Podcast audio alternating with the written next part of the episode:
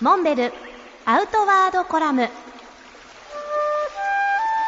モンベルの辰野勇です。長年中日新聞社が発行してきた山岳雑誌「学人」をこの度モンベルが引き継ぐことになりました。そもそも学人は京都大学山岳部の解放誌として昭和22年発刊されましたがその後中日新聞がこの編集と発行を引き継いだものです。67年の長きにわたって日本の山岳史を支えてきたまさに新世の月刊誌です。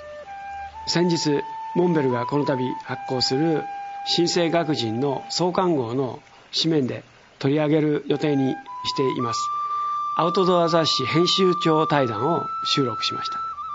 世の中はとかく活字離れとか紙媒体の凋落傾向がささやかれる中登山をはじめアウトドア雑誌を発行することで努力されている編集長の皆さんに本音で忌憚ない意見を交換することができました。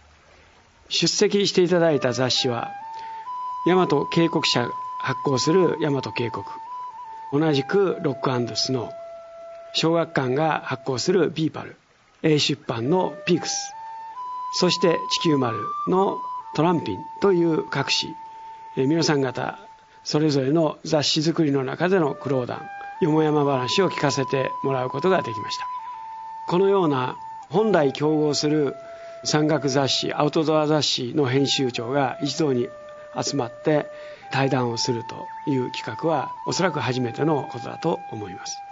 この本邦初の編集長対談とは別に盛りだくさんの特集が用意されています。